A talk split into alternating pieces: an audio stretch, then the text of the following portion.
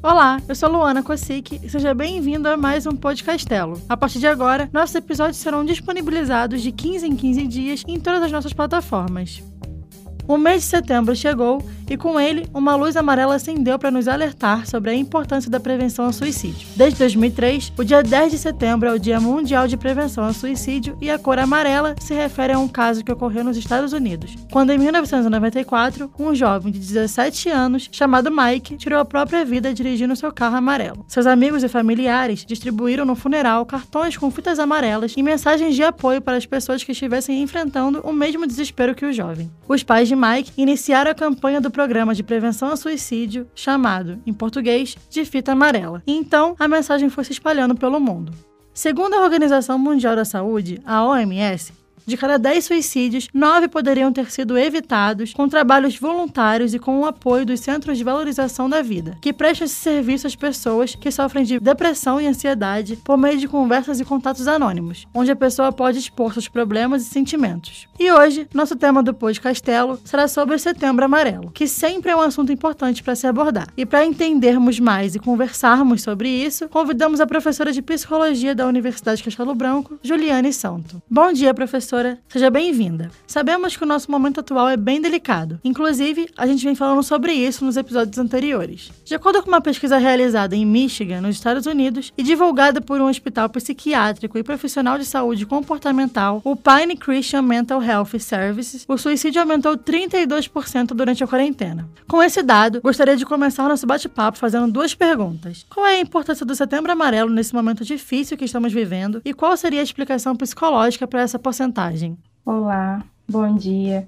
Então, né, como você estava falando, veio falando já, o Setembro Amarelo é uma campanha, né, que foi criada com o objetivo de prevenir, né, o suicídio. Essa campanha, ela acontece hoje em dia anualmente. Eu acredito que teve um grande impacto, né, para a saúde pública e um impacto social também, no sentido de que abriu as portas para o diálogo e para uma atenção e cuidado sobre um tema que é tão importante e relevante, mas que até então era muito evitado e considerado um tabu. Particularmente, né, nós estamos agora passando por um momento diferente, né, um momento difícil, que é a pandemia. É um contexto de, de calamidade, de emergência, né, que trouxe muitas perdas e sofrimentos sociais, materiais, é, perdas também econômicas e de vida também, né, para toda a sociedade. É um momento, como eu disse, difícil, é algo que mexe com todas as pessoas, mas não da mesma forma. É um cenário muito propício, né, à mobilização e emergência de sinais e sintomas, mas não necessariamente de doença. A realidade é que quanto mais estresse uma comunidade passa, passa, mais afetada será a sua saúde mental. E quanto pior a saúde mental, maiores são as chances de suicídio acontecer. Assim, nesse momento atípico que a gente está passando, no qual as atividades naturais da vida de cada um foram modificadas ou interrompidas, geralmente, né, sentimentos de incerteza surgem, né, sofrimento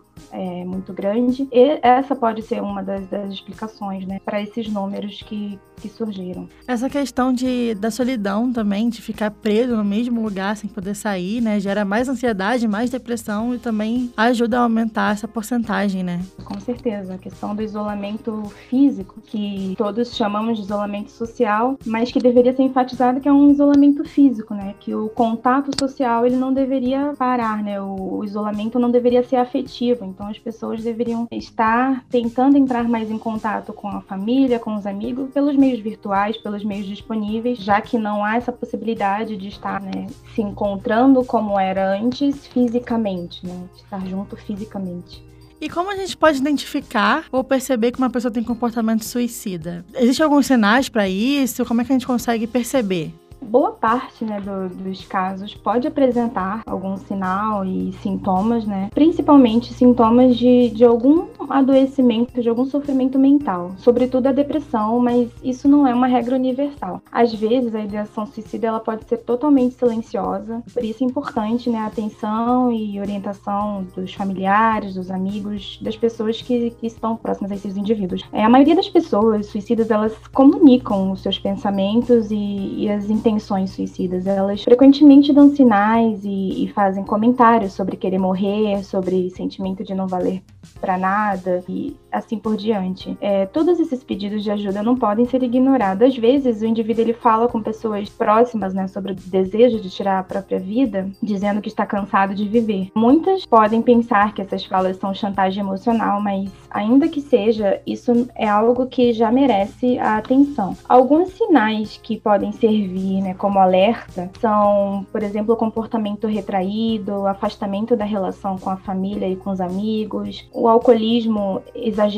né, o uso de substâncias psicotrópicas. É, psicoativas lícitas e ilícitas, é, ansiedade recorrente, mudança no comportamento da pessoa, uma irritabilidade, pessimismo, apatia, mudança nos hábitos de alimentação, de sono, ódio voltado para si próprio, sentimento de culpa, de se sentir sem valor ou com vergonha. E alguns outros sinais né, são mais fáceis de reconhecer, por exemplo, se o indivíduo já tem já um, uma doença psiquiátrica anterior, né, um transtorno mental anterior, já é um um, sinal para ficar em alerta também. Se houve uma perda recente muito importante, como morte, divórcio, uma separação, pode haver cartas de despedida ou desejo súbito de concluir afazeres pessoais, né, organizar documentos, isso é algo que, que a pessoa deve já ficar atenta. Se a pessoa ela, ela demonstra né, pensamentos, ela verbaliza pensamentos frequentes ligados à morte e suicídio. Sim, você falou que tem pessoas que chegam a comentar com parentes, pessoas próximas, né, que estão com esse pensamento. E quando isso acontece, o que a gente deve fazer? Quando uma pessoa diz pra gente que tá com esse pensamento, que tá pensando em tirar a própria vida, o que a gente pode fazer? Quando alguém fala, né, que está cansado de viver, ou, por exemplo, que não há mais razão para viver, é, geralmente elas podem ser, né, rejeitadas ou elas são obrigadas a ouvir sobre como outras pessoas estão ou estiveram em dificuldades piores. Bom, enfim, nenhuma dessas atitudes ajuda uma pessoa que está com risco de suicídio. E as atitudes dos familiares, amigos, das pessoas que estão no entorno são é, fatores muito importantes para a prevenção do suicídio. A partir disso, é, ao perceber perceber uma situação em que uma pessoa demonstra tendências ou ideação suicida, uma primeira coisa né, que um amigo um familiar deve fazer é não se apavorar, é não se assustar diante dessa situação. Pode ser difícil, porque a morte é uma situação muito drástica, né, é uma coisa muito intensa, lidar com a morte é uma coisa muito complicada. É, uma pessoa prestes a tentar o suicídio, ela já está desesperada, então é importante que esse familiar e esse amigo ele não se desespere também, para que as medidas de auxílio possam ser tomadas, né, para que seja um suporte e não uma fonte fonte de desespero a mais na, na vida de quem está né, sob risco de suicídio. Um outro extremo que também é muito importante é cuidado para não ignorar os sinais e indícios de uma pessoa que está em sofrimento e pensando em suicídio, né? Por menor que sejam esses sinais. É preciso evitar é, minimizar o fato como se fosse algo sem importância ou como se fosse chantagem emocional ou algo para chamar atenção. Então, é importante ter cuidado para não fazer essas duas coisas, né? Por um lado, ficar em pânico, entrar em pânico junto com a pessoa e por outro, minimizar o fato, né? E deixar passar. Enfim, evitando esses dois pontos, o importante é acolher essa pessoa para que ela se expresse e, e fale né, desse sofrimento que está tão insuportável. Acolher uma pessoa não significa concordar com ela, mas, mas sim criar possibilidades né, para que ela se expresse e ao falar, uma parte da, dessa, dessa angústia possa ser é, retirada através da fala. Né? A, tarefa, a tarefa que é mais importante é ouvir, efetivamente. Conseguir esse contato e ouvir é por si só o maior passo para reduzir o nível de desespero suicida. A partir disso também, o que um familiar, um amigo pode fazer é falar que vai estar sempre ao lado da pessoa, que vai ajudá-la a procurar tratamento. É importante não deixar essa pessoa sozinha, tirar o acesso a possíveis meios suicidas, tirar do alcance, por exemplo, armas de fogo, álcool, medicamentos, objetos cortantes, ligar para canais de ajuda também é uma fonte aí de suporte. Deve ser evitado expressões que são motivacionais, do tipo, a vida é tão bonita, você é tão jovem, ou você está aí com tanta saúde, ou você vai desperdiçar esse bem tão precioso. O problema com esse tipo de frase é que, do ponto de vista de uma pessoa que está em extremo sofrimento, não há modo de enxergar preciosidade na vida. Então, esse tipo de frase, do ponto de vista de quem está de fora, né, do lado de fora. Também é bom evitar frases como tenha força, coragem ou palavras que também são prejudiciais como deixe de frescura ou deixe de preguiça, não seja fraco. Enfim, só reforçando que uma atitude que não pode faltar, né, da parte do amigo e do familiar, é uma assistência especializada com um profissional de saúde mental. Você falou sobre essas frases que devem ser evitadas, né? É, inclusive, muitas pessoas não sabem disso porque acham que falando essas frases motivacionais é uma maneira de fazer com que a pessoa pense de outra maneira, né? O que não é o caso. Só que a campanha Setembro Amarelo, eles focam muito também na conversa, né? Para poder evitar o suicídio. Já que essas frases precisam ser evitadas, o que, que a gente pode conversar com essa pessoa, então? E como a gente pode conversar? Dizer que vai estar ao lado dela, dizer que você está lá e abrir um espaço, né? Para que essa pessoa fale, né? Uma pessoa que está pensando em suicídio, ela está num sofrimento muito insuportável, né? É, para ela tá tão insuportável que a vida não vale mais a pena. Então, é, do lado de dentro, né, do, do estado mental dessa pessoa, ela não consegue enxergar saída. E pode ser que haja saída, mas não importa o quanto a gente fale e mostre para ela, naquele momento ela não vai enxergar. E isso não é por querer ou, enfim, de propósito, é porque simplesmente naquele momento ela não vai mesmo enxergar. E a saída, né, por mais que a gente fique tentando mostrar. Então, abrir um espaço para que ela possa se expressar sobre o que está é, tão difícil é, o suicídio ele é causado por uma série de fatores, né? Não existe uma causa única. Existem alguns motivos que podem potencializar o risco de suicídio, mas geralmente ele é proveniente de uma série, né, de fatores. Então, tentar racionalizar o que está acontecendo, né, dentro da mente de alguém que está pensando em suicídio, a gente não vai conseguir tanto. Então, em vez de tentar racionalizar, em vez de justificar os pensamentos de uma pessoa com tendências suicidas, é preciso, como eu falei, acolher. Tentar entender assim sem julgamentos, né? Sem culpabilização, sem moralização e deixar a pessoa se expressar, porque é preciso que ela encontre um ponto de suporte que a segure ali na, na vida, né? Por menor que seja esse ponto, no momento que ela já está pensando em suicídio, ela não consegue nem encontrar nenhum ponto de suporte. Então, é, estar ao lado dessa pessoa, não culpabilizar, não julgar e escutá-la, ser empático, né? E, e dizer: estou aqui por você, estou aqui para a gente tentar resolver isso isso junto, para a gente passar por isso juntos, é algo muito importante. É ouvir e confortá-la, né? Mostrar que essa pessoa que ela não tá sozinha, que por mais que seja difícil, ela não precisa passar por isso sozinha. Inclusive, os familiares e os amigos que convivem com essas pessoas também acabam precisando de algum apoio, né? Porque é um, uma coisa forte, né? Fica um clima muito pesado, clima de preocupação. Então, para esses familiares e amigos, tem alguma ajuda para eles também, psicológica? sobre as tentativas, né, quando a tentativa de suicídio não e ele, a morte né, não acontece de fato, um apoio, um suporte é potencializar né, na vida dos familiares e na vida dos amigos, de quem está no entorno, esse sentimento de que ele pode estar junto, de que não é culpa, né, dessa pessoa, que ele pode estar ao lado, ainda que seja difícil, né? Porque quando é, não se está sozinho, as coisas se tornam mais fáceis do que quando a pessoa está sozinha. Mas é muito mais complicado quando o suicídio ele ocorre de fato, né? Quando a morte ocorre, porque o suicídio ele é um ato muito socialmente falando, né, desaprovado e por isso ele não é falado né? Ele é evitado, como já mencionei. Então, como a morte relacionada ao suicídio é um grande tabu, as pessoas costumam evitar e ter medo, né, desse assunto. Aí os familiares de quem foi os enlutados pelo suicídio, eles têm muita dificuldade, né, em ressignificar, em passar por esse processo de luto, de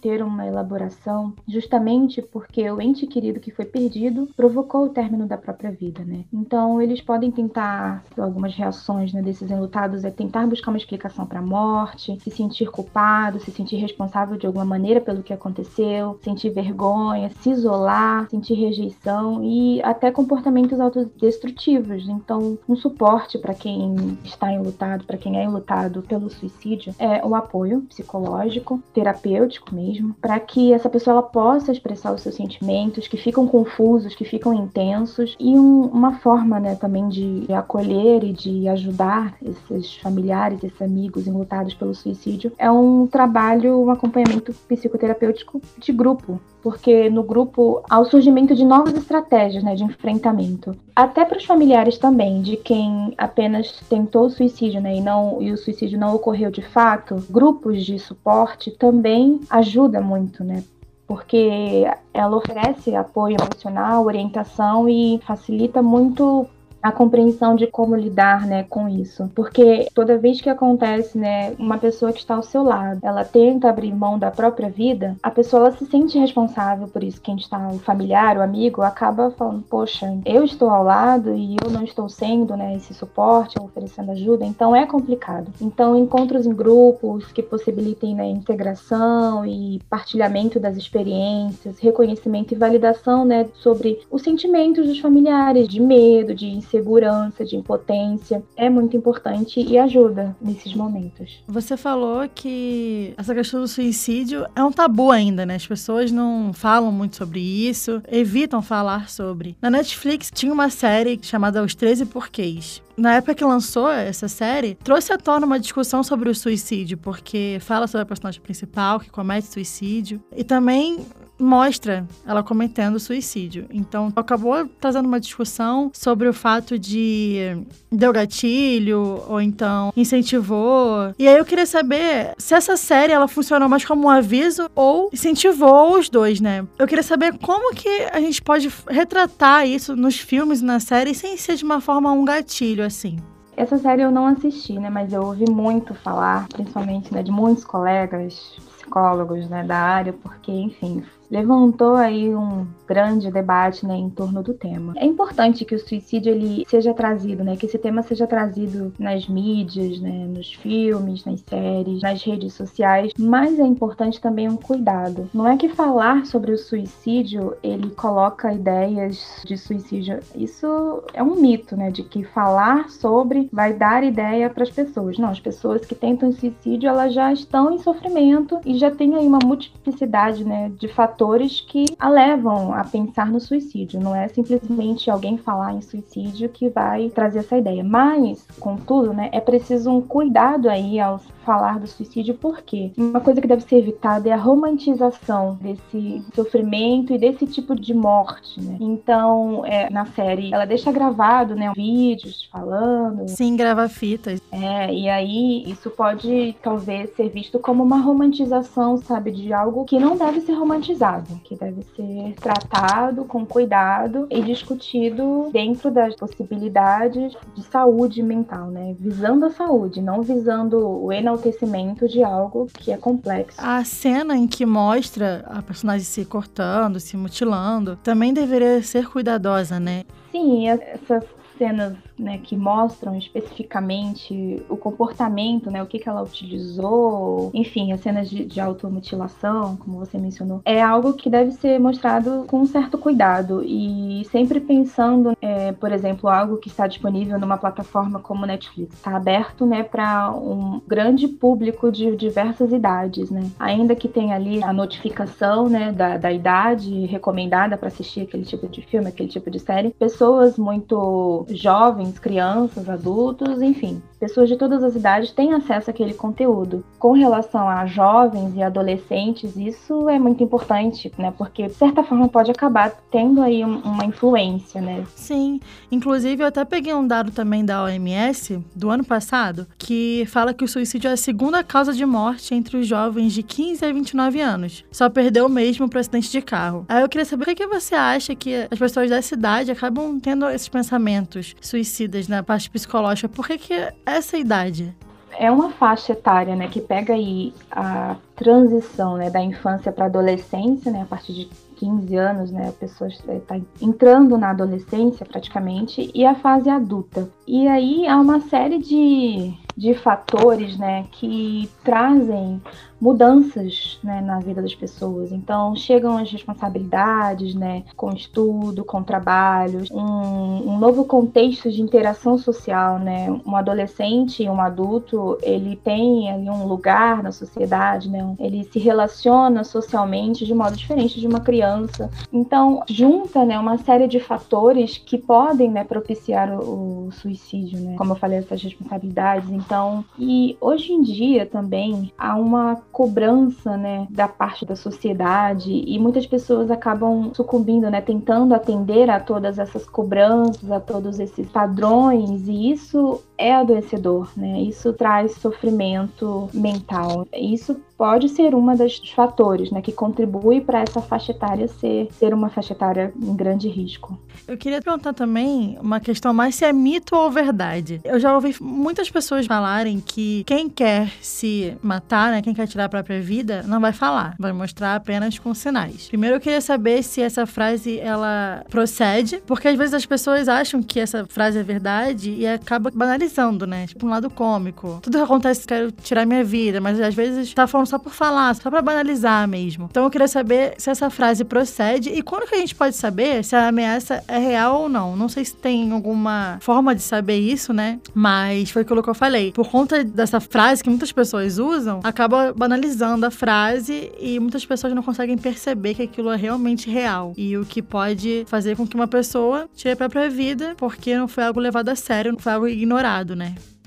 é ficção, essa, essa ideia de que as pessoas que ficam só ameaçando não, não se matam. É, na verdade, a maioria das pessoas que se suicidam, elas deram avisos antes da sua intenção. Não tem essa ideia de que quem quer se matar se mata mesmo. Isso é uma ficção, porque como eu falei, a maioria das pessoas que pensam em se matar, elas têm sentimentos ambivalentes. Elas é, internamente, né, têm o desejo de encerrar essa dor que é tão insuportável, né, essa dor de viver que já está no nível insuportável, mas ao mesmo tempo ela quer viver. Então fica no, numa balança interna, né, né, num conflito interno muito grande. Então, isso não deve ser levado de forma banal. É claro que muitas pessoas podem falar, ai, tô cansado da vida, ai, tô cansado de viver, e não está, né, intencionalmente, assim, objetivamente falando, pensando no suicídio de fato, né? Pode ser uma expressão, pode ser uma forma de se expressar. Então, assim, é preciso ter cuidado, né? Quando escuta esse tipo de frase, preciso ter um cuidado e a melhor forma de descobrir, né, se a pessoa ela tá pensando no suicídio de fato, ou se é só, enfim, um momento mais difícil e ela se expressou daquela maneira, mas não pensou no suicídio, né,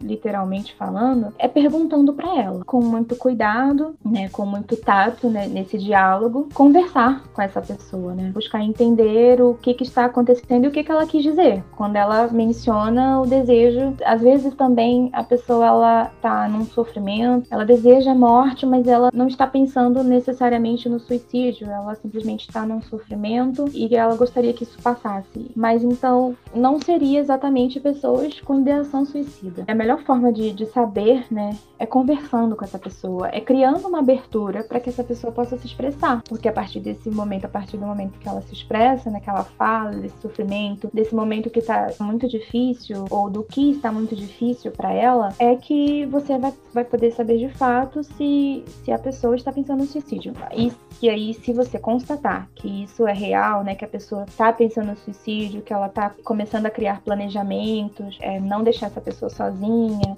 tirar do alcance meios, né, para que essa pessoa possa cometer o suicídio e estar ao lado dela, mesmo que isso não seja é, fisicamente, mas afetivamente, você vai estar ao lado dela, né? Existem meios para ajudar as pessoas a evitar esse tipo de situação, ajudas psicológicas, mas também tem o Centro de Valorização da Vida, né? Eu queria que você falasse um pouquinho sobre o CVV, sobre como funciona, como que a pessoa pode buscar esse apoio. O CVV, como você disse, é o Centro de Valorização da Vida e é uma instância que ela oferta né, apoio emocional e prevenção do suicídio, atendendo de forma voluntária né, e gratuita todas as pessoas que querem e precisam conversar e isso sob total sigilo. Então as pessoas elas podem buscar apoio né, por telefone através do número 188, mas também é possível receber esse apoio via internet através do site né, www.cvv.org.br. Pode ser contato, pode ser feito por e-mail, por Skype, por chat. Isso a qualquer momento, 24 horas por dia, todos os dias da semana, né, no momento que a pessoa precisar. Por quê? É, o suicídio ele às vezes ocorre no impulso, né? A impulsividade é um dos fatores que acaba levando ao suicídio de fato, né, concreto, numa pessoa que já está com, com pensamentos, né, com ideação suicida. Então, conversar com alguém, né, e às vezes a pessoa não tem alguém ao seu lado ou não confia nas pessoas que estão ao seu lado, né, no seu entorno, não encontra suporte nessas pessoas que estão ao seu entorno. Então, buscar esse suporte, né, através do, do centro de valorização da vida, através do telefone ou pela internet, é uma forma do suicídio ser evitado. É uma forma de apoio, né? Não é um, um apoio especializado, né? Não é um suporte psicoterapêutico, mas é um suporte emocional e muito válido e muito importante que tem funcionado muito para a prevenção do suicídio. E além de CCVV, existem outros meios também para poder ajudar essa pessoa? As redes de suporte social são muito importantes. Então, se você é, faz parte de uma filiação religiosa, seja ela qual for, e a pessoa já pensando em suicídio, em muito sofrimento, buscar né, um apoio, buscar participar desses, desses grupos, né? A religiosidade é um fator de proteção para o suicídio. Então, ou grupos, se você não é afiliado a nenhum tipo de religião, né? É, grupos de amigos, ou então, se for difícil se reunir com os grupos de amigos, escolha um que você confia, entre em contato com essa pessoa, um familiar que você confia mais, entre em contato com essa pessoa e busca né, esse suporte. E além disso, tem muitos sites também, telefones de psicólogos que atendem também. A internet ela tem algumas listas né, de, de contatos que podem ser feitos, né, onde a pessoa ela pode buscar ajuda, mas bom, o principal mesmo e que não é, é psicoterapêutico, mas que é de muito suporte, é o CVV. E você, como psicóloga, o que, que você falaria para essas pessoas? Bom, eu falaria que eu imagino que o sofrimento pode estar sendo muito grande, né? Que eu imagino que tudo pode estar parecendo insuportável agora e que eu compreendo que mesmo que eu fale que há saída e que tem solução, Pode ser que você não enxergue isso agora, porque é difícil mesmo e você não vai acreditar em mim. Mas não fique sozinho, né? Tem pessoas que podem estar ao seu lado e mesmo que essas pessoas não sejam pessoas que, estejam ligadas a você pelo sangue, né, como alguém da família, mas você não não está sozinho e procure um suporte emocional e se não encontrar né, esse suporte em alguém próximo de você, busque ajuda especializada, né, um posto de saúde, uma clínica da família, ou procure né, na internet tem alguns telefones de, de psicólogos que atendem né, gratuitamente, ou ligue, né, pro, pro CVV e converse sobre isso, né? Fale sobre isso, não sofra sozinho, não passe por isso sozinho. Fale sobre o que que está tão difícil a ponto de você, né, pensar em tirar a própria vida, né? O que que está tão insuportável. E eu imagino que esteja. Muito obrigada, tá, professora, por participar do nosso podcast, tirar um tempinho para poder falar sobre esse assunto que é de extrema importância. Acho que todos os anos a gente tem que falar sobre isso, porque é uma porcentagem que vai aumentando, né? Infelizmente. E a gente sempre tem que mostrar para as pessoas que elas não estão sozinhas, não precisam passar por isso sozinhas. Tem meios para elas conseguirem passar por isso. Tem o CVV, tem os psicólogos, enfim. Acho muito importante a gente falar sobre isso. Com certeza, é muito importante. É, o suicídio é um problema de saúde pública. Como eu falei, não passem por isso sozinho, né? Busquem auxílio, porque é, vocês são importantes, né? Todas as pessoas são importantes, ainda que você não consiga enxergar isso. Obrigado por essa oportunidade de falar sobre um assunto extremamente relevante, né? Ainda mais nesse momento que estamos passando. Vale ficarmos atentos, pois o suicídio pode ocorrer com qualquer pessoa que esteja em um alto grau de sofrimento ou pressão psicológica, e isso independe de dinheiro ou classe social. Como falamos aqui, o Centro de Valorização da Vida, o CVV, realiza apoio emocional e prevenção ao suicídio, atendendo de forma voluntária e gratuita todas as pessoas que buscam uma conversa de apoio, sob sigilo total, por telefone, através do número 188, 24 horas, todos os dias. Mais informações, visite o site www.cvv.org e esse foi mais um Podcastelo, com gravação, edição e roteiro por Bruno Silento e por mim, Luana Cossic. Você pode nos assistir nas principais plataformas e também no nosso site www.castelobranco.br. Lembrando que nossos episódios serão postados quinzenalmente. Toda vida vale a pena e você é muito importante para muita gente. Nunca se esqueça disso.